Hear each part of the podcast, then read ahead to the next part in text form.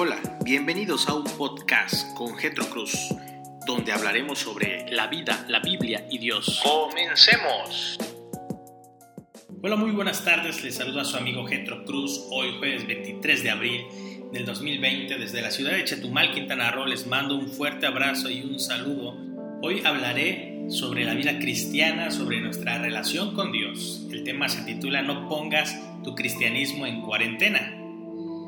Actualmente está en tendencia el hashtag Quédate en casa, el cual es el grito de batalla que busca resguardar a la población del COVID-19. Muchos estamos recluidos en nuestros hogares y tomamos medidas para evitar un posible contagio, pero independientemente de nuestra situación, existe una realidad que no podemos ignorar, nuestra vida espiritual, tu testimonio, tu relación con Dios no puede estar en cuarentena.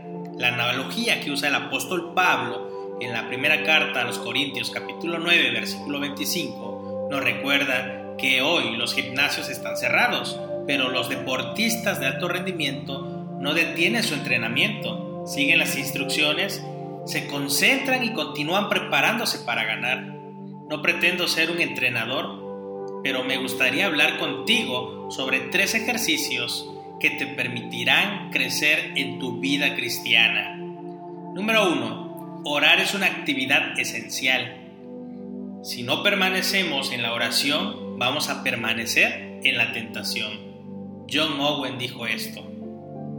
Algunos gobiernos ordenaron el cese de labores, excepto de las empresas consideradas esenciales. Así también la oración es esencial en la vida espiritual Jesús nos dio el ejemplo perfecto, esto en San Lucas capítulo 5 versículo 15 al 16.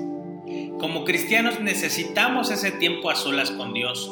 Diariamente, aunque la vida nos presente obstáculos, encuentra ese momento cada día, ya que tenemos mucho por qué orar. Hay miles de personas que mueren a causa de esta enfermedad y muchas de ellas sin Cristo.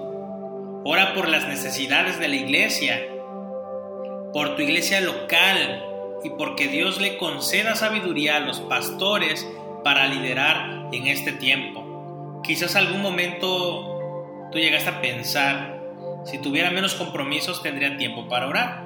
Pues estamos en esos días. ¿Cómo estás aprovechando el tiempo? Meditemos en las palabras del apóstol Pablo. Gózate en la esperanza, preservando en el sufrimiento y dedicándonos a la oración. Romanos capítulo 12, versículo 12. Ejercicio número 2.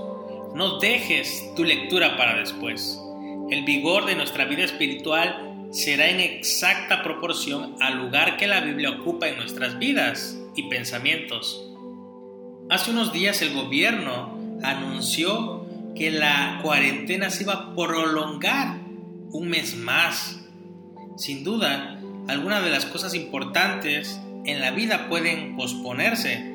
Sin embargo, como cristianos no podemos postergar nuestra lectura bíblica. Recordemos cómo el apóstol Pablo deseaba que la palabra de Cristo habitara en abundancia en los corazones de los creyentes, pues ella permitirá que cantemos con acción de gracias en nuestros corazones. Colosenses capítulo 3, versículo 16. Nuestro alimento espiritual es vital para crecer a la imagen de Cristo. No hay razón para dejar de leer la palabra de Dios. Ahora es el tiempo para quedarte en casa, estudiar la Biblia y leer libros pendientes. Busquemos más intimidad con Dios para ser instrumentos de barro que glorifiquen su nombre.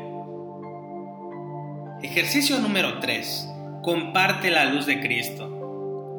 Así brille la luz delante de los hombres para que vean sus buenas acciones y glorifiquen a su Padre que está en los cielos. San Mateo capítulo 5 versículo 16.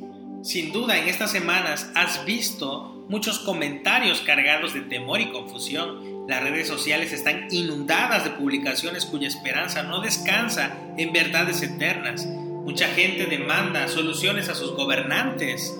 Otros gritan desesperadamente Hoy más que nunca el mundo necesita la luz de Cristo, segunda carta a los Corintios capítulo 4 versículo 6. Este es el momento perfecto donde puedes compartir tu testimonio, de manera que otros sepan que existe una esperanza eterna. Únete al hashtag Jesús cambió mi vida y proclama desde tus redes sociales el Evangelio.